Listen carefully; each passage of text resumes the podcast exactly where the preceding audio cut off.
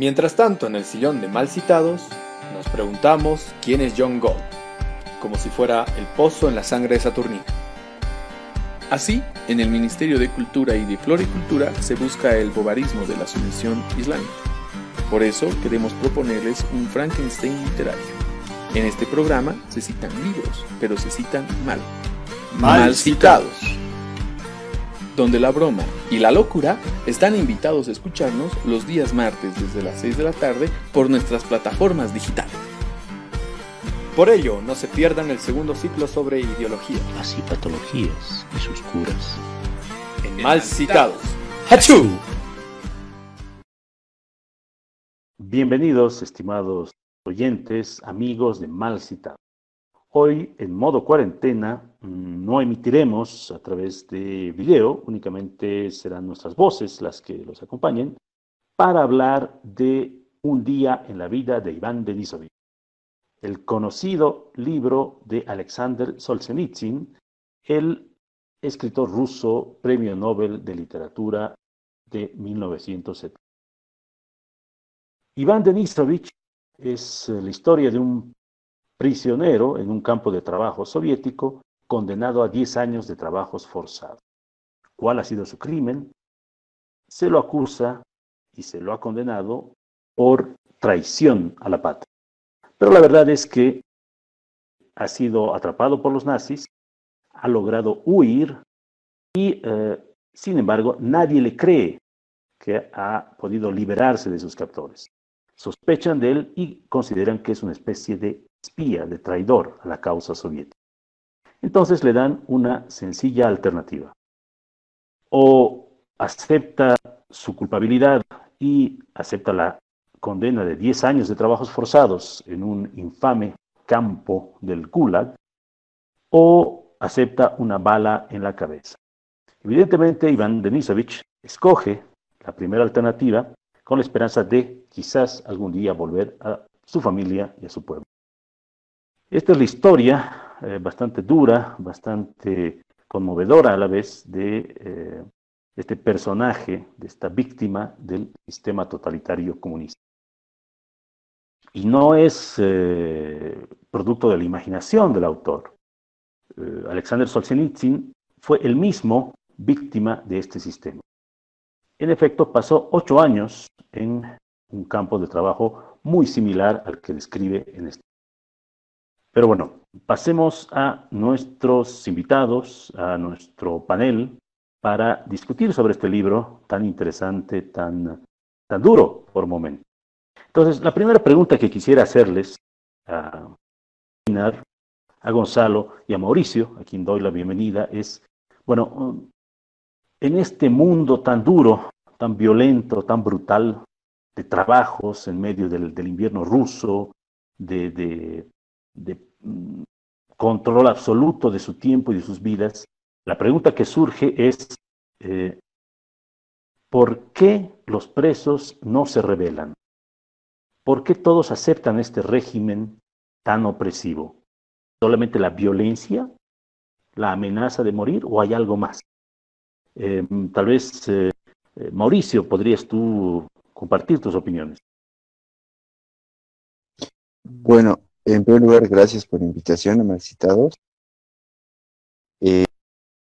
a ver, respecto literalmente al por qué los, por qué los prisioneros no se rebelan ante los pésimas condiciones en las que vivían. Creo que en primer lugar hay un punto histórico, que es el punto histórico de creer que fueron liberados del yugo zarista por estas personas. Por lo tanto, estas personas, en cierto modo, sí son superiores a ellos. ¿Por, qué? Por, un tema netamente histórico, es decir, quienes se atrevieron a liberarlos de, de esa monarquía en la que vivían fueron ellos. Por lo tanto, ellos están por encima de los prisioneros. Y un segundo punto, creo que es totalmente físico, creo, que es un argumento sumamente aburrido, pero, pero que es muy real, que, y, es algo que se explica en el libro, uno de los pasajes, se les da un alimento para que estén débiles. Es decir, el objetivo del, de, los, de los poderosos es que los prisioneros estén débiles, justamente para que no se puedan rebelar. Y eh, si, entiendo bien, Mauricio, si me permites eh, lanzarte una pregunta, em, lo que tú me dices es que eh, los, los prisioneros no se rebelan porque consideran que sus captores tienen algún tipo de superioridad moral, porque son mejores que los antiguos, la antigua tiranía zarista. Creo que en un principio sí, sí tienen una lógica de me capturaron y ellos tienen el derecho de, de capturar pero como, como igual se explica muy bien en el libro y luego incluso los trata de iletrados, los captores y a los guardias del, gulag, esto se va despintando muy rápidamente, pero hay un momento en el que literalmente las condiciones físicas en las que viven evitan que puedan salir de eso. Entonces yo creo que en un principio sí existe una condición histórica de que ellos nos han liberado, ellos saben lo que hacen, por parte de algunas personas al menos. Y por el otro lado, es que cuando ya se dan cuenta de que no tienen ningún tipo de superioridad, no tienen las fuerzas físicas para, para rebelarse. Eh, ahí paso a preguntarle a Einar. Einar, eh, misma pregunta, ¿por qué no se rebelan los presos? Eh, ¿Por qué aceptan esta opresión? ¿Hay alguna razón fuera de las razones físicas que tal vez expliquen esta, esta aparente pasividad? Tu pregunta me hace mucho recuerdo a los campos de concentración eh, nazis, ¿no? Cuando Hannah Arendt hacía un análisis de por qué actuaban de esa manera los que estaban en los campos de concentración, en el sentido de que no se rebelaban, ¿no? Exactamente. Aquí, para nuestros oyentes, quizás habría que aclarar que efectivamente este campo de trabajo eh, descrito en la obra forma parte de un inmenso sistema de represión eh, donde, por el que pasaron millones de personas durante el régimen de Stalin, básicamente. Entonces, y estamos hablando de, eh, como tú mencionas, de un sistema muy parecido a los campos de concentración nazis, ¿no? E, excepto en que no había un deseo explícito, al menos, de eliminar a, las, a los presos. Morían un montón, pero bueno, de agotamiento, básicamente. Perfecto, sí, eh, lo que tú dices es, es correcto, Ernesto. Eh, hay una diferenciación ahí que hay, que puntualizar, la cual tú ya la has hecho. Pero como te decía, me hace recuerdo mucho a esto de los campos de concentración nazi, donde los mismos judíos controlaban a sus eh, compañeros, a sus mismos compañeros de celda, ¿no? Y eh, yo creo que en el caso del libro que nos retrata este autor ruso, eh, Premio Nobel de Literatura del 1970, como lo has mencionado, es la misma, la misma actitud. Hay gente, hay personas, hay camaradas que están dentro de eh, la cárcel, dentro de los gulags, y no se liberan porque directamente los van a acusar, ¿no?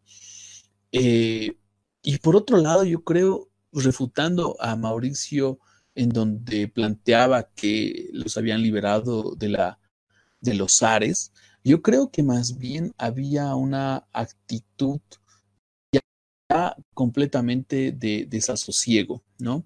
Y más bien al, al ver que habían llegado a una actitud de no sentirse libres, de estar encarcelados, más bien añoraban volver a los, a los años del zar, donde más bien todos eran libres, ¿no? Donde uno podía hacer su vida de manera pues placentera y cómoda. Caso contrario pasa en Stalin, donde cualquier disidente, como Alexander, ¿no? Podía ser llevado a prisión. Ahora, dicho este marco, yo creo que ellos no se liberan, no se rebelan, si queremos decirle así, frente a esta autoridad, porque esta autoridad pues era descomunal, ¿no? Era realmente no solamente de una opresión física, sino de una opresión total y completamente eh, psicológica. El hecho de que no te digan que no vales absolutamente nada y que te pueden eliminar de la noche a la mañana sin ningún tipo de remordimiento o repercusión, obviamente a uno lo afligía, ¿no? Y ponte en el, en el lugar extremo que también ellos estaban, que era en la estepa, ahí de un rincón de Siberia, donde el clima no los ayudaba, ¿no? Entonces tú tenías que mejor encontrar otro tipo de recursos, digamos que la alimentación o el, tener una ropa más para abrigarte. Entonces yo creo que eh, la necesidad básica que ellos tienen no es el de liberarse o el de rebelarse frente a esta autoridad, sino el de sobrevivir. De acuerdo, Einar. Tenemos dos, ideas interesantes, ¿no? La, las limitaciones físicas, la idea de que los captores son quizás moralmente superiores y lo que mencionas tú, la, la inmensidad del poder que enfrentan los prisioneros. Es decir, es algo tan extraordinariamente grande y la misma naturaleza es tan grande que la idea de liberarse es absurda, por decirlo menos. Eh, Gonzalo, ¿cuál sería tu opinión? Em, ¿Huir es una alternativa? Esto que nos revela Solzhenitsyn del comportamiento de los prisioneros, eh, ¿te dice algo eh, sobre la naturaleza humana? Bueno, sin duda hay que tomar en cuenta el tema de, del por qué no se están revelando los, los prisioneros, pues es algo muy sencillo, es porque existe un aparato estatal represor absoluto que tiene en ese momento el régimen estalinista y que eh, mediante su aparato coercitivo no permite que las personas puedan eh, liberarse, especialmente en centros de reclusión como los gulags, ¿no? Entonces, eh, como como ustedes sabrán, eh, eh, nacen primero desde, eh, estamos hablando de los estados del, siglo XX, ¿no? Nacen desde la construcción de dogmas que intentan llegar a utopías y que, como lo hemos visto en otros programas, devienen en distopías. En este sentido, una interesante distopía que, que, la, que pasa de ser ficcional a ser real ha sido la del régimen estalinista, en el cual el manejo de la, del dogma, del dogma comunista, eh, que se empezó a impulsar mediante Lenin, termina, eh, se puede decir, eh, llegando a un punto de, de transición, un punto de transformación en un totalitarismo. Entonces, creo que es importante pensar que no hay, o sea, aún si, si hubiera la posibilidad de salir y escapar del gulag, tienes todo un aparato que te va a eh, atacar, que te va a, perseguir y que te va a volver a meter al gulag o que te va a matar. ¿no? Entonces, aquí es, es, algo, es algo interesante encontrar primero esto y segundo, ver el tema de, mm, de cómo se va construyendo o cómo se va, mejor dicho, reconstruyendo la humanidad en situaciones límite como la que vive eh, eh, que es, Iván Denisovich, ¿no? Y todo el grupo de amigos que tiene, eh, en el sentido de cómo se pueden aferrar a eh, dogmas religiosos, cómo se pueden aferrar a cosas tan simples como un plato de comida, eh, cosas tan sencillas como, eh, no sé, eh, un sinfín de cosas, ¿no? Entonces, creo que es bien importante que, que hablemos de que ahora el, el, régimen totalitario es el problema que estamos observando y cómo el comunismo, y esto es en una relación histórica y también geográfica, cómo el comunismo fácilmente puede caer en totalitarismos, como los que hemos visto en Rusia, los que hemos visto en, incluso en la, con algunos matices eh, en Yugoslavia y más actual, lo que hemos visto en Cuba y en Venezuela. O en China, mm, para no olvidar ese gran país comunista, o Corea del Norte, por supuesto. Claro, claro, totalmente. Eh, em, hay, hay, un interesante mm, tema que mencionas, Gonzalo, y quizás eh, los eh, colegas puedan al respecto. Es decir, eh, pienso en los aportes del pensador, del ensayista Etienne de la Boétie, que en su ensayo sobre la servidumbre voluntaria decía básicamente que los tiranos logran sostenerse en en la cúspide de la pirámide social porque los eh, seres humanos, la sociedad en su conjunto, acepta su tiranía. Y que desde el momento en que dejemos de creer que son, eh, que están destinados a gobernar, pues ahí se acaba la tiranía, ¿no? Entonces quizás habría que reflexionar sobre el hecho de que finalmente somos nosotros, en última instancia, los que somos los responsables de la existencia de estos temas absolutamente inhumanos. Pero bueno, em, pasamos eh, al segundo bloque y a continuación hacemos una pequeña pausa para seguir hablando de este tema tan interesante, el totalitarismo. Bienvenidos nuevamente, estimados amigos y oyentes de Mal Citados. Hoy tratamos del libro Un día en la vida de Iván Denisovich de Alexander Solzhenitsyn, el escritor ruso ganador del Premio Nobel en 1970. Continuando con eh, la lectura, el análisis de este libro tan interesante y al mismo tiempo tan, tan duro, tan, conmovedor, em, hay un tema, Gonzalo, eh, continuando contigo, que eh, mencionaste que me pareció muy interesante. hablabas de la gente que se aferra a la religión. me parece que hace referencia a uno de los personajes, Alioshka, que es baptista, por lo que nos cuenta la novela, y que definitivamente cree que eh, no está en el infierno, sino que de alguna manera es una prueba que tiene que superar y que en realidad eh, le permitirá fortalecer su fe. ¿No dirías que es una actitud correcta frente a ese, ese verdadero infierno en la tierra? ¿No, ¿No es la religión la respuesta al totalitarismo? Ah, no, definitivamente es una de las formas en las que puedes luchar contra no el totalitarismo, sino contra las causas, eh, perdón, las consecuencias de este. Por ejemplo, yendo al libro, eh, yo creo que para mantenerse cuerdo dentro de un sistema, eh, dentro de un sistema de prisión gulag, como el que nos muestra Solzhenitsyn, es eh, justamente una de las herramientas, la religión. O sea, uno dice, eh, ok, eh, se empieza a aferrar sobre algunas cosas, empieza a tomar o, aferrarse hacia algunas otras como una forma de pasar el tiempo, de, no caer en la locura, ¿no? De hecho, yo creo que la religión no es la cura definitiva al totalitarismo, porque tiene actitudes sobre todo las religiones occidentales, valga decir, tal vez la única más grande, la católica, tiene prácticas muy totalitarias en su sistema. Pero eh, lo que yo veo más que todo en el libro de, de, Alexander Solzhenitsyn es que tanto eh, Alioshka como, por ejemplo, el capitán, el, el capitán ucraniano, no, no recuerdo ahora el, nombre, creo que se llamaba eh, creo que se llamaba. Eh, este capitán. sí, efectivamente. Exactamente. Ellos dos desarrollan herramientas psicológicas para poder afrontar el encierro.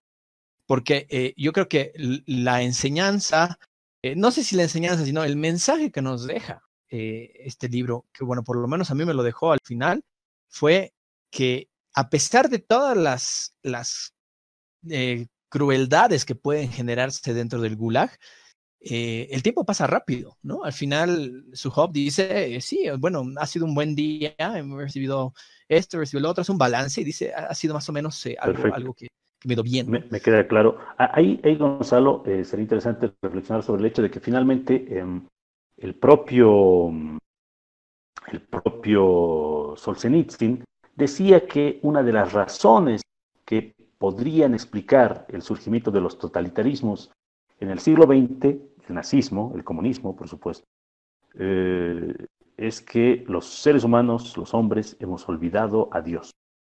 Eh, Solzhenitsyn era muy creyente, eh, ortodoxo, y efectivamente consideraba que la fe podía ser, y en la práctica lo fue en los regímenes comunistas, un bastión, una protección contra el totalitarismo. Pero bueno, ese es un tema para el debate. Eh, Mauricio, tú querías participar. Adelante, por favor. Sí, justamente quería resaltar que el autor era, era un ferviente cristiano y creía e-, era, era muy religioso. Y en ese sentido, quizás el totalitarismo que él trata de mostrar es más bien el totalitarismo del hombre. Es decir, no trata de escaparse de la opción de que la iglesia esté apoyando ese totalitarismo, sino que en todo sentido es el hombre el que está reprimiendo al hombre. Y lo que ocurre con Aliosca, sobre todo al final del, libro, que a mí me parece sumamente interesante, es una muestra de humanismo dentro de la, dentro de la prisión. Algo que decía Gonzalo, que, que, yo estoy parcialmente de acuerdo, es que al final el día en, en, el Gulag no se hace tan largo. Los, los años al final no se hacen tan largos. Y creo que el motivo por el cual no se hacen tan largos es por el humanismo que existe dentro del Gulag. Más allá de, de, robos y de pequeñas cosas que explican, sí hay solidaridad dentro de y, y eso me parece sumamente interesante porque incluso ahí le puedes dar un lado religioso a ese humanismo, es decir, son las personas religiosas las que más amables son. Hay, hay una pregunta justamente, Mauricio. Eh, sí. Tú dirías que de alguna manera, eh, entonces, en el campo de trabajo, en ese, en ese infierno sobre la tierra, siguen siendo válidos los principios llamémoslos universales, de fraternidad, de apoyo mutuo, de, de respeto, de amistad. De, ¿es, ¿Es, así como lo has interpretado? Sí, bueno, el, el, el, texto explica que justamente Iván en otros campos de concentración en los que estuvo sufrió más, pero creo que los valores intrínsecos de la, de la, de la moralidad están están presentes en toda, en toda la, en toda la, en todos los prisioneros. Y posiblemente estén más presentes entre los prisioneros que entre los prisioneros y los. Exacto. Y los... Eh, ahí, ahí, permíteme, por favor, cortarte para darle la palabra a Einar. Eh, Einar, ¿cuál sería tu perspectiva al respecto? Eh, Alioshka es un personaje interesante, per, perdóname, eh, tal vez hay otro personaje que te llame o te haya llamado la atención, pero por favor, adelante. No, yo más bien quisiera anunciar mi sorpresa por lo que he acabado de escuchar de nuestros dos camaradas que me han antecedido, ¿no? Uno, porque están retratando esos lugares tan uh, infernales como algo bueno, ¿no? como un lugar en donde no debería existir. Me voy en contraposición. Cosas tan humanas, ¿no? Como la ayuda mutua entre el prójimo. Eh, si tú estás arrestado de una manera injusta en un lugar, ¿no? Eh, lamentablemente tienes que sacar tu lado más humano. Por un lado, ¿no? Eso es algo normal y natural, creo yo. Lo, raro, lo diferente sería hacer eh, lo contrario, ¿no? Y por otro lado, me sorprende también lo que acaba de decir Gonzalo, que la religión no es un aspecto autoritario ni totalitario. Creo que se han olvidado los 13 siglos de la época medieval en donde a la gente se le liquidaba solo y únicamente porque no creía en, en la religión católica, ¿no? O, por ejemplo, el hecho de que había papas militares donde estaban un montón de territorios. Entonces, creo yo que no hay que minorizar esos puntos, sino más bien pero, hay que criticarlos. No, no, pero te corto, pero, es que no, no me has escuchado. Yo he dicho más bien que eh, la, la, religión, sobre todo la católica, es una de las más, tiene rasgos increíblemente totalitarios. O sea, eh, no, no sé dónde te has perdido, ¿no? ¿En qué momento te has podido perder? Porque creo que he sido bien, bien, bien eh, específico en eso. Eh, y con lo que decía, ¿no? Eh, eh, la religión al final es una herramienta para llevar el día a día, no es una estrategia para vencer al totalitarismo, porque de hecho la religión en su, en su generalidad, lo podemos decir, tiene ciertas eh, características muy, muy totalitarias sobre el individuo y su libertad. Por, por eso, ahí, ahí, ahí, ¿no? me, si me permiten eh, un, un, segundito ahí, la pregunta es, eh, es posible sobrevivir en, esa, en ese campo, y, tal vez se puede extender la pregunta, ¿es posible sobrevivir en un sistema totalitario o sobrevivir a la vida sin tener una comprensión superior del universo, una perspectiva metafísica o religiosa? ¿Será posible? Porque eh, estas personas sobreviven esperando, eh, no, no, no, no, no se rinden ante la muerte y no se rinden ante la muerte gracias a justamente cosas como la religión, como la esperanza de ver a su familia. Eh, Einar, ¿cuál es tu perspectiva? No, mira, yo creo que eh, lo que dice Gonzalo es para llamarnos la atención, ¿no? Que la religión católica tenga solamente rasgos, algunos rasguitos, ¿no? Rasgos, él dice. Totalitarios es totalmente falso. Tiene rasgos totalitarios, es totalitaria. Acordémonos, por ejemplo, de nuestro anterior programa, eh, cuando en, en Malcitados hablábamos del apocalipsis y el apocalipsis, por ejemplo, nos hacía una muestra instrumental muy eficiente de cómo crear al enemigo y cómo además destruirlo, ¿no? Y aquel que lo destruye es pues el, el, salvador, es pues el, el bondadoso, es pues el que, como decía Z, es el que tiene la moral elevada, ¿no ve? Tan igual como estos, un, segundo. También, ahí termino, ahí termino. Tan igual como estos individuos que sacaron a los zares, ¿no? Acribillaron a toditos, a toda una familia sin respetar a los niños y, eh, y, y, y se sintieron moralmente elevados para luego reprimir a los que estaban en contra de ellos, ¿no? Tan igual como hizo la, eh, la, Iglesia Católica en todos sus años de existencia. Ahora, eh, tal vez aquí una pequeña aclaración que sería interesante discutir en, en el próximo. Estamos primero, me parece, de magnitudes muy diferentes, ¿no? El nazismo y el comunismo han matado en el siglo XX a decenas, si no cientos de millones de personas. Mm, la Iglesia Católica no ha llegado a esos, uh, esas magnitudes. No es una disculpa, por supuesto, ¿no? Ahora, eh, otro elemento importante, el totalitarismo implica justamente el control absoluto de todos los aspectos de la vida de una sociedad y de los individuos. Nuevamente, me parece que esa perfección en el control eh, de los seres humanos eh, se ha alcanzado apenas en el siglo. Pero bueno, esa es una discusión. Mauricio, tú querías contribuir, por favor. Bueno, respecto a lo que plantea Einar, es muy cierto que durante unos años, y sobre todo al principio del, del derrocamiento del zar, sí existía esta autoridad moral. Sin embargo, co como bien explica Einar, al final esto se terminó tergiversando de un modo que el totalitarismo stalinista terminó siendo peor que el totalitarismo del zar.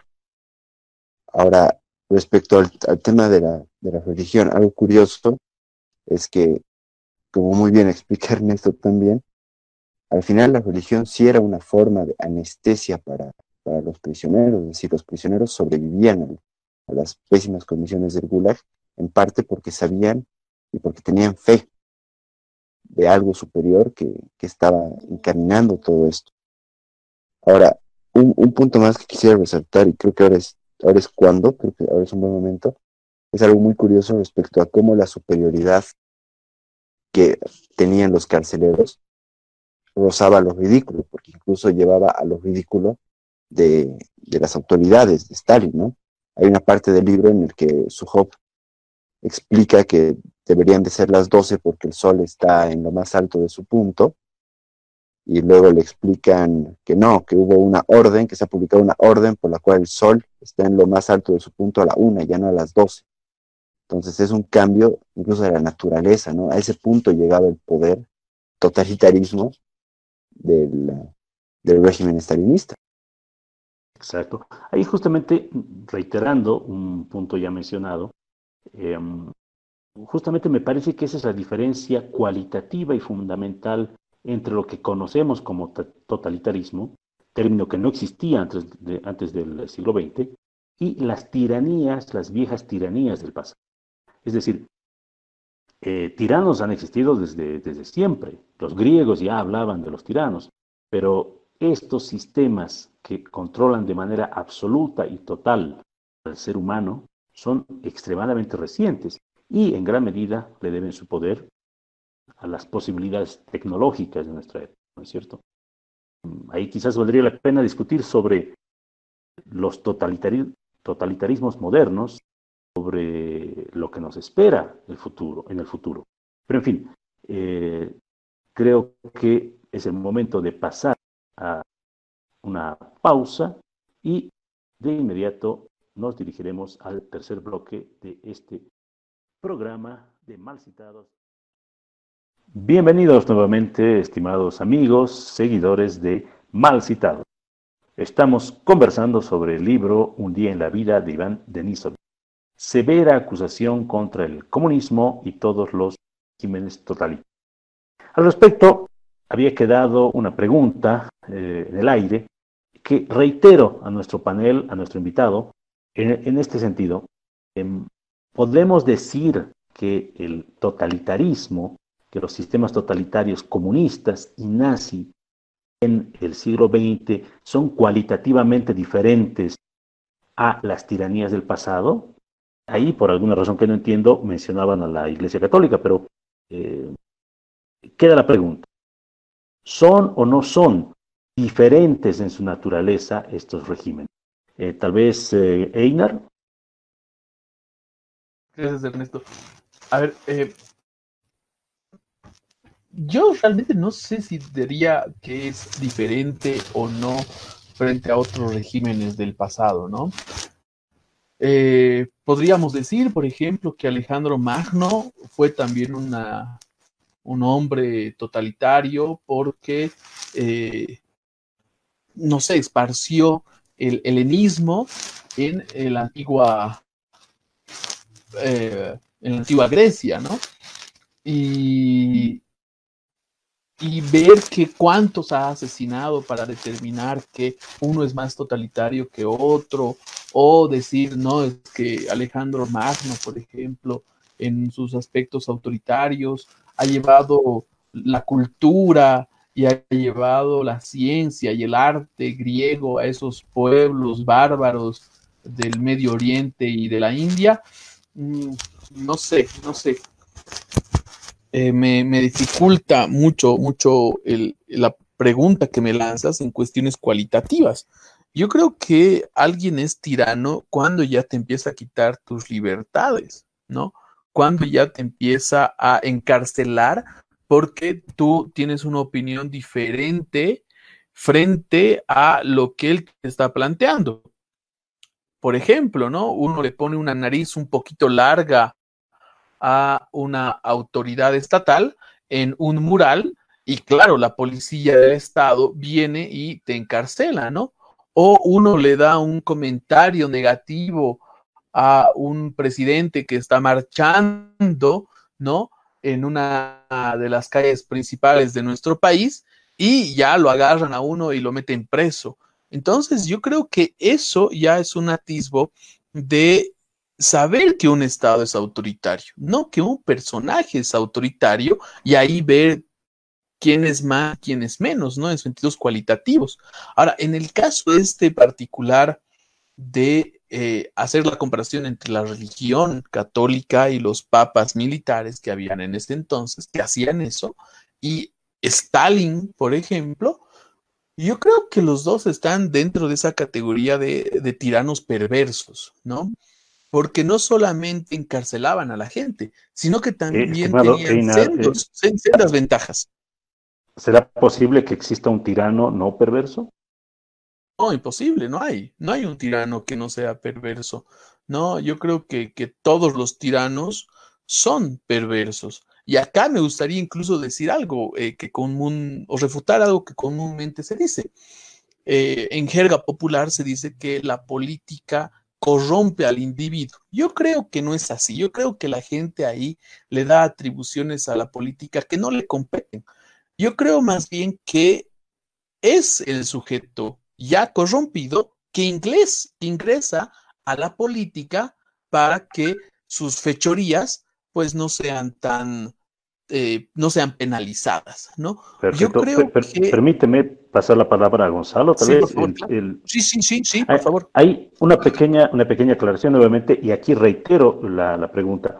Em, si le vamos a llamar totalitarismo a todo lo que es medianamente autoritario o a todo lo que de alguna manera limita las libertades eh, ciudadanas, entonces todos son totalitarios. Y si, usamos tan alegremente la palabra, entonces, en fin, eh, ya no podemos decir que el comunismo o que el fascismo o que el nazismo son monstruos en la historia, sino que son que forman parte de la naturaleza humana. Pero creo que eso es discutible. Gonzalo, adelante. A ver, eh, justamente creo que es importante la mención que haces, Ernesto, de diferenciar entre eh, lo que es un autoritarismo y un totalitarismo, ¿no? Eh, y también me gustaría incluir también el término dictadura, ¿no? ya que en estos últimos años en Latinoamérica se ha puesto de moda el uso de estos tres términos. En ese sentido, volvamos al libro de Solzhenitsyn. este libro te refleja eh, la vida de un prisionero en un gulag en un régimen totalitario, no autoritario, no eh, dictatorial solamente, ¿no? Em, sino que es, se, se, va directamente al, al uso del Estado de todo su aparato coercitivo. ¿Cuál es este aparato coercitivo? El aparato que utiliza para ejercer la violencia. ¿no? Eh, desplegar a, los militares, desplegar a, los policías, etcétera, ¿no? Todo esto para qué? Para resguardar los fines del partido, no del bien común, sino del partido, en este caso. Por ejemplo, un régimen autoritario eh, es el, eh, un ejemplo, por ejemplo, de régimen autoritario es, Bolivia. Bolivia, desde, yo diría, el año 2010, 2000, incluso desde el 2009, que, que yo pondré como un hito el tema del Hotel Las Américas, ¿no? Donde se empiezan a utilizar ciertos mecanismos estatales en favor de un grupo de élite, un partido político, y que de esta manera empiezan a ejercer presión sobre todas las estructuras del Estado. Eh, es decir, también en estas estructuras del Estado empiezan a ejercer presión sobre los otros poderes no solamente el Poder Ejecutivo, sino que eh, influencian el legislativo, el judicial, el electoral y todos los poderes que puedan existir o que se puede inventar un Estado para eh, funcionar. Entonces, ese es un autoritarismo. Ahí, tú haces la distinción entonces entre autoritarismo y totalitarismo, como eh, dos, dos, animales diferentes, por decirlo de alguna manera. Es así. Sí, ahí y, yo creo que... Sí, sí, sí. un, último apunte, que eh, es algo que también los politólogos criticábamos eh, en sus últimos años cuando se hablaba de dictadura en Bolivia, ¿no? Eh, si bien simbólicamente se puede utilizar bastante bien el término dictadura, sobre todo a nivel discursivo, creo que es bien importante también tomar en cuenta que lo que estábamos viviendo en Bolivia eh, no es un totalitarismo, no es una dictadura, sino es un autoritarismo competitivo. No hemos visto presencia de, em, no hemos visto presencia de gulags, por ejemplo, como en el libro eh, Un día en la vida de Iván Denisovich, ¿no? Aunque no dudo que a muchos les gustaría en em, todo el espectro, espectro político boliviano. Eh, Mauricio, ahí, me, gustaría preguntarte justamente sobre el uso de la palabra fascista, eh, totalitario, dictadura, aplicado, eh, el, aplicado el uso de estos términos a la realidad política boliviana de este año, del año pasado. ¿Tú, crees que corresponde usar estos términos o es un abuso del lenguaje? lugar, algo que en súper corto me gustaría contestar a, tu, a la primera pregunta que habías planteado. Este adelante, por favor. Creo que el estalinismo, al igual que el nazismo y que el fascismo, sí fueron paradigmas de, totalitarismo, ¿no? De barbarie. No, no es lo mismo, no es lo mismo Stalin que cualquier otro tipo de, régimen totalitario. Es decir, definitivamente el estalinismo fue un paradigma de totalitarismo terrible. Y aterrizando en, la pregunta actual, creo que el estalinismo se volvió una figura, un modelo a seguir por parte de, cierto sector del populismo del siglo XXI, que buscaba ese estalinismo, que buscaba que el Estado sea un ente enorme que controle absolutamente todo, pero como dice muy bien Gonzalo, se quedó en autoritarismo no, no llegó a, explotar hasta llegar al totalitarismo. Posiblemente en, algunos otros países como Venezuela sí se esté acercando mucho al totalitarismo, pero creo que a nivel Bolivia, incluso me, atrevo a decir Argentina, donde igual el populismo fue muy fuerte, solamente hubo autoritarismo, solamente lo digo un, poco entre comillas antes de que me, me digan que cómo voy a decir pero sí hubo un control, sí hubo un sí, se, sí creció tanto el Estado, controlaba tanto la vida de tantas personas, que yo creo que los resabios de este autoritarismo del siglo XXI que vivimos en Bolivia en los últimos 10 años al menos, van a seguir perdurando. Mm, te entiendo, Mauricio. Permíteme darle la palabra a Einar, que quiere eh, complementar su participación. Yo creo que muchas veces cuando empezamos a analizar la realidad, nos quedamos en, conceptos y en definiciones que en el tiempo eh, se van a modificar, ¿no? Obviamente el totalitarismo y el autoritarismo de la Segunda Guerra Mundial y de estos regímenes eh, no es el mismo que el de ahora, ¿no? Si tomamos la definición exacta de totalitarismo en ese momento, ¿no? En ese tiempo. Eh, Gonzalo, por ejemplo, manifestaba algo bien curioso y decía, eh, acá en Bolivia no se han hecho gulags, por ejemplo, en el periodo del último régimen, ¿no? Pero la pregunta ahí sería, ¿los necesitaba? La verdad, no los necesitaba porque tenía el poder judicial a su favor. Entonces, uno directamente eh, ya no necesitaba construir un, un, un, gulag, ¿no? Ya no necesitaba exiliar a las personas o llevarlas a un lugar específico para hacer eh, un tipo de trabajo, porque directamente se las encarcelaba en los, en los panópticos del país. Entonces, oh. eh, ahí, por ejemplo, claro, ya, tú ya no necesitas porque ya has creado un sistema, un régimen en donde ha cooptado tantas capas del poder, ¿no? Y ha llegado como un pulpo a invadir tantos lugares y, digamos, a corromperlos, en donde uno no necesitaba llevar a uno a un campo de concentración, sino directamente lo llevaba a la cárcel de San Pedro. Ya, tú dirías entonces que el miedo era suficiente para mantener acallada a la población. Sin embargo, eh, ahí la pregunta sería, ¿cómo fue que logramos liberar de, ese régimen felizmente huido? Eh, permíteme pasarle la palabra a Gonzalo. Gonzalo, ¿cuál es tu reacción? Y justamente reitero la pregunta que le decía Mauricio. Eh, ¿Es correcto hablar de fascismo, de totalitarismo, de dictadura en estos tiempos o es un abuso del lenguaje?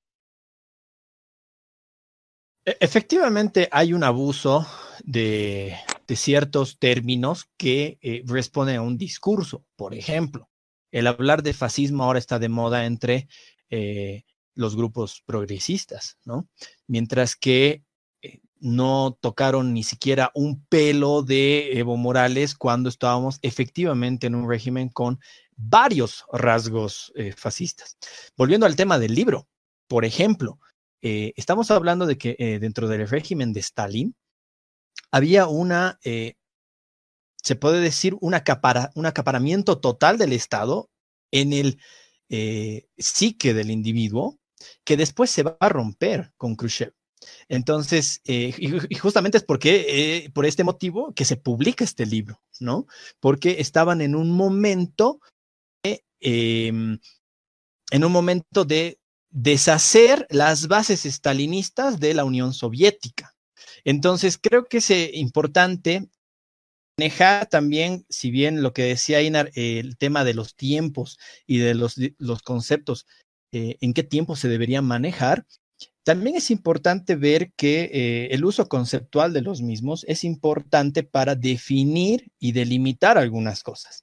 Por ejemplo, aquí yo noto que Eh, Einar no tiene ningún tipo de conocimiento teórico sobre esto, pero sí me imagino que tiene algún tipo de conocimiento práctico, ¿no? Como perseguido político o como supuesto perseguido de la Plaza Murillo, ¿no? Pero que es importante manejar los conceptos teóricos y eso es algo que los politólogos hacemos. ¿Para qué? Para definir diferencias, similitudes y de esas diferencias, similitudes, dar soluciones a diferentes fenómenos sociales, como por ejemplo los que se han vivido en el totalitarismo de Stalin, que han sido implementados en la época de Khrushchev, o los que hemos vivido aquí en los últimos años. Ahora, aquí sería interesante puntualizar que no solamente es una cuestión de, de puro interés teórico, sino que efectivamente una sociedad sana es una sociedad donde los ciudadanos descubren rápidamente los rasgos autoritarios y quizás fascistas de sus gobiernos. Eh, Mauricio, tenías una reacción adicional, por favor. Solamente para, concretar algo a lo que había dicho Gonzalo y Aina, algo muy interesante de los autoritarismos, del autoritarismo que hemos vivido y que se explica perfecto en el libro, es, hay, hay una parte en el libro en la cual explica el autor que su joven estaba caminando y que cuando veía a un, a un carcelero tenía que sacarse el gorro cinco pasos antes y después volverse a poner tres pasos después. Y eso me hizo pensar en, en, la rebelión de la granja, cuando se explica que todos los cerdos son iguales, pero hay cerdos más iguales a otros. Yo creo que en Bolivia y en muchos regímenes autoritarios se vive eso. Es decir, todos somos muy iguales, pero ante ciertas personas tenemos que permitir ciertos abusos. Y posiblemente con, todo lo que ha ocurrido, estamos volviendo a ese punto en el cual hay personas privilegiadas, ya sea por moral o por otros temas, a los cuales les tenemos que permitir cierto tipo de acción. Bienvenidos, eh, estimados amigos, oyentes, a este cuarto y último bloque de Mal Citados, dedicado en esta ocasión al libro un día en la vida de Iván Denisovich, de Alexander Solzhenitsyn. Un libro eh, que recomendamos, un libro que es necesario, que es vital inclusive para entender los eh, totales. Eh, aquí justamente quisiera salir del libro, estimados amigos, y em, más bien reflexionar sobre la reacción que generó el libro. Eh, aquí quisiera aclarar que este libro eh, fue publicado en 1962, eh, en un periodo en el que Rusia o la Unión Soviética intentaba liberar del recuerdo y de las prácticas estalinistas. Entonces, justamente fue publicado con la autorización del propio Estado soviético, con la idea de que la gente recordara y reconociera lo que ya no querían para ese estado. Fue, por supuesto, un, eh, un momento, una primavera muy breve, porque eh, pocos años después, Solzhenitsyn, el autor de esta obra, volvería a ser eh, perseguido, acusado injustamente y, en última instancia, exiliado a los Estados Unidos. incluso llegaría a perder su nacionalidad. Entonces, aquí lo que me interesa es recordar que justamente este libro que estamos tratando fue fue una explosión, una bomba en Occidente, en Europa, en Estados Unidos, porque retrataba un mundo brutal, un mundo violento y la cara menos amable del comunismo. Sin embargo, aquí es interesante señalar este cine, eh, en Bolivia, en América Latina, me atrevería a decir, eh, la reacción fue mucho más tibia, mucho más indiferente a lo que nos cuenta este libro. Eh, no es muy difícil recordar que en los años 60, finales de los 60 eh, y en los años 70, el marxismo, el comunismo, eh, estaba muy de moda en la juventud, diría yo, de clase media, progresista boliviana, moda que todavía persiste en algunos sectores, pero ahí la pregunta es, ¿por qué los bolivianos no hemos escuchado al Solzhenitsyn? ¿Por qué no es un autor que se lea? ¿Por qué no es un argumento que se use en la lucha, en, la, en el combate ideológico contra el marxismo y sus eh, descendientes, sus bastos. Eh, Einar, tal vez puedo plantearte esta pregunta. ¿Somos autoritarios los bolivianos? No, sin, sin duda. Eh, la cultura, sí, la cultura en general boliviana es altamente autoritaria, ¿no? Y yo creo que el libro no ha sido difundido de Solzhenitsky eh, o de Alexander, porque siempre pronuncio mal su apellido, de Alexander, porque eh, hay una capa, yo creo, muy gruesa de la población que ama estar en un régimen como el de la Unión Rusa Soviética Socialista, ¿no? Eh, imaginémonos, por ejemplo, que en la época de los 70 en Bolivia, los grupos de, de, izquierda y los grupos socialistas pensaban que la democracia era un privilegio de la burguesía y por tanto había que eliminarla, ¿no? Entonces es una idea realmente estúpida pensar eso, ¿no? Pero que ha uh, permeado en toda una capa de población muy, muy fuerte que incluso ha llegado a la academia. Por ejemplo, en la carrera de filosofía se eliminó las materias de filosofía griega y bueno, griega y latín, ¿no? Y los idiomas griego y latín para dar filosofía marxista, ¿no? Eh, eh, cuando se inauguró eh, la carrera de ciencias políticas, por ejemplo, se llevaba filosofía marxista de la 1 a la 3, ¿no? Y así yo te puedo nombrar un montón de datos que en la sociedad boliviana se ha querido hacer una especie de, de, de, Unión Rusa Soviética Socialista, ¿no? Incluso hoy en día siguen las personas pensando que la cuarentena, la cuarentena la cual estamos viviendo ahora, por esto del COVID-19, es un privilegio de clases, ¿no? Cuando en realidad no es un privilegio, es un deber civil que nosotros tenemos para con nuestro vecino. Y no nuestro vecino que vive, que vive aquí al lado de, de, de nuestras casas, sino, sino para nuestro vecino global, porque si nosotros vamos a hacer un foco de infección, después de esta marea de infecciones, esto nunca va a parar y nosotros vamos a seguir transmitiendo el, virus y viviendo en una incertidumbre total. Perfecto. Aquí, bueno, habría justamente que preguntarse si el virus tiene algún tipo de conciencia de clase o de comprensión del materialismo histórico. Lo dudo mucho en lo personal. Pero, mm, Mauricio, te traslado la pregunta. Eh, de alguna manera, ¿Por qué crees tú que este, eh, que este libro, que este testimonio de alguna manera, porque recoge las experiencias del propio autor, no ha tenido un impacto en el debate intelectual, en el debate político boliviano? Eh, incluso hoy eh, encontramos que es un libro bastante desconocido, que es un autor muy desconocido. Sí, estoy, estoy de acuerdo con, con Einer en que en cierto modo una capa que, que se formó después después de, de las dictaduras militares, blanquearon un poco lo que era la situación del régimen estalinista. Creo que, y, es algo muy curioso, es mucho más criticable y conocido el nazismo de el régimen nazi de que el régimen comunista de Stalin, cuando al final Stalin estuvo mucho más, muchos más años en el poder, asesinó mucha más gente. Y es algo que se ha blanqueado demasiado insisto, es peor visto cualquier régimen de derecha que el mayor régimen dictatorial del siglo XX, que fue el Estado.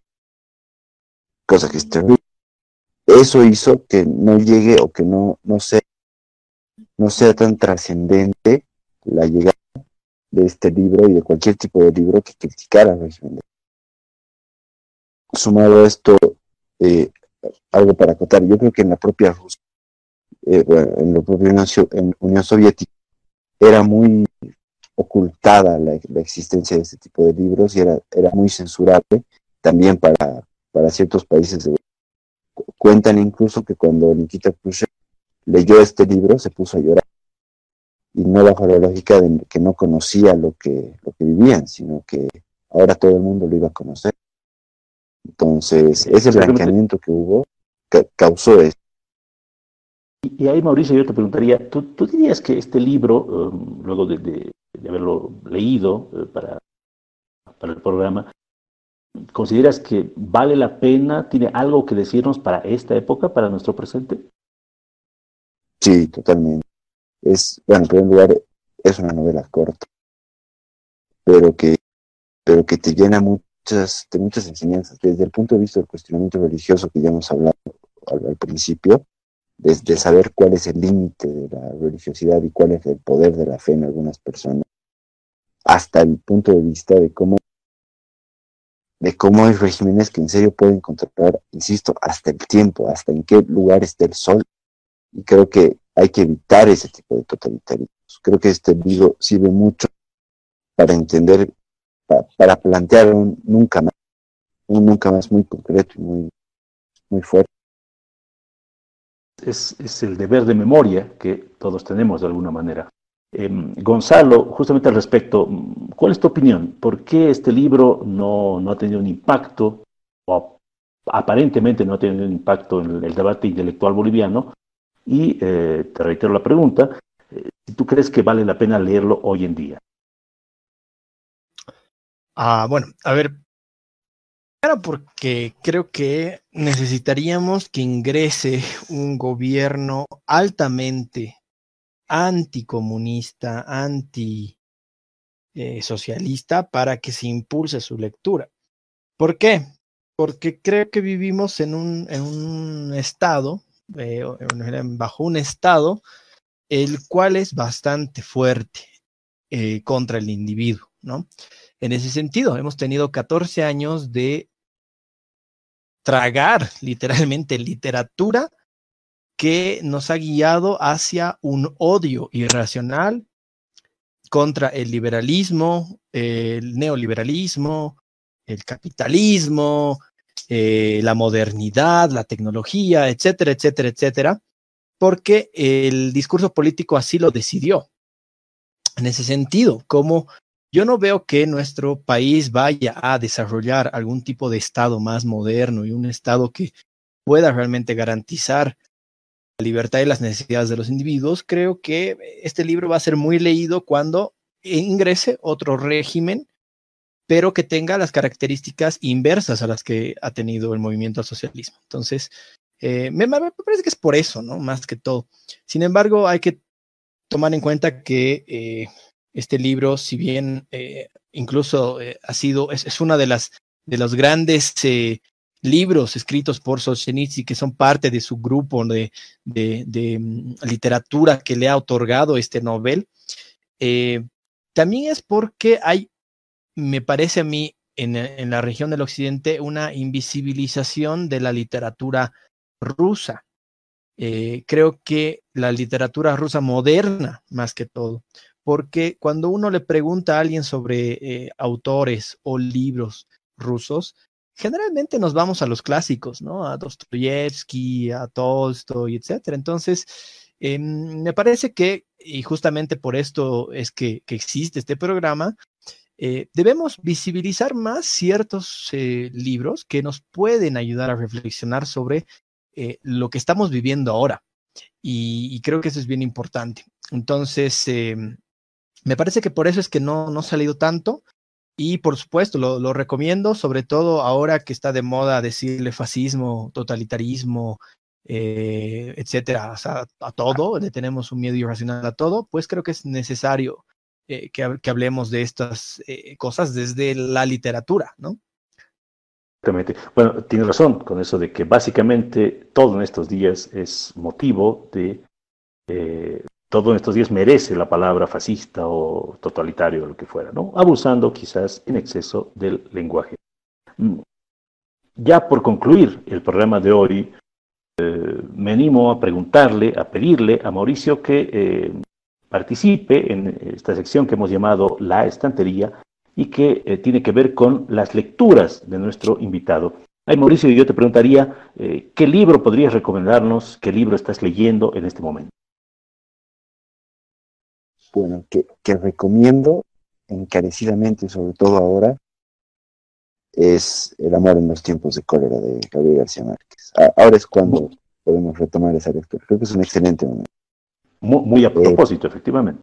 Claro, sí, totalmente. Y que estoy leyendo ahora es un libro que igual les recomiendo mucho, posiblemente no ahora, pero sí para que se llama Los Informantes, que es un libro colombiano de Juan Gabriel Vázquez, que tiene un poquito de realismo mágico y que justamente habla un poquito de, lo que significó el régimen nazi y su influencia en Latinoamérica. Lo recomiendo mucho. Pues excelente, Mauricio, muchas gracias por esta recomendación. Eh, invitamos pues a nuestros eh, amigos, a nuestros oyentes a animarse a leer estos libros. Finalmente lo que queremos es no que nos crea, que asuma que somos alguna especie de autoridad, sino que, al contrario, eh, comparta nuestro amor por la lectura y por el debate. Dicho esto, eh, es el momento de el cierre y de agradecer en primer lugar a nuestro productor, a Mauricio Medrano, por su infatigable apoyo y bueno, por tolerarnos en gran medida.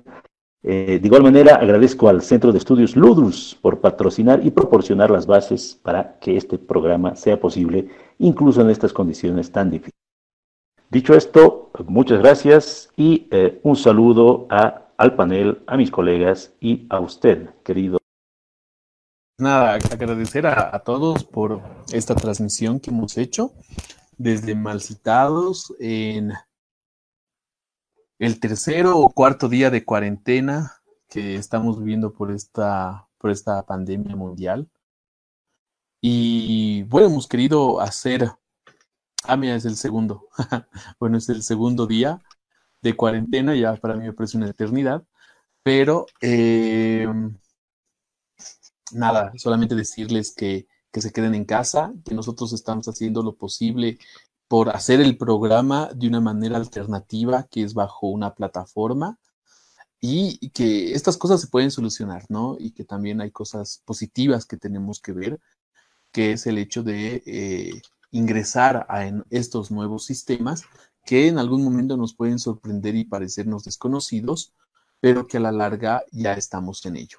Así que nada, quédense en casa y Mauricio Zárate, muchas gracias por, por aceptar este reto. Y nada, creo que eh, lo que queda es mencionar el próximo libro que vamos a tratar. Sí, justamente em, vamos a hablar la siguiente sesión de mal citados sobre el libro La broma de Milán Kundera, escrito en 1900, en República, en 1967. Eh, esto para trabajar el tema de los progresismos. Eh, y bueno, también creo que es eh, válido hacer una eh, mención y un cariño eh, bastante grande a nuestros seguidores, a las personas que nos comentan los videos y sobre todo que nos hagan algunas, nos den sus opiniones sobre el programa de hoy, que lo hemos tenido que hacer bajo estas circunstancias, de esta manera, solamente en audio, ¿no? Entonces sería, sería bárbaro que nos den sus opiniones y también sus sugerencias ahí creo que ah, hay que hacerle un saludo enfático a Maju, que es nuestra seguidora más ferviente y la que siempre nos da un jalón de oreja por eh, que a veces no podemos cumplir con los horarios que nosotros mismos nos imponemos. Eh, Maju, espero que, te guste este programa y ya estaremos eh, deseosos de escuchar tus comentarios. Bueno, pues hasta, hasta la próxima ocasión. Muchas gracias.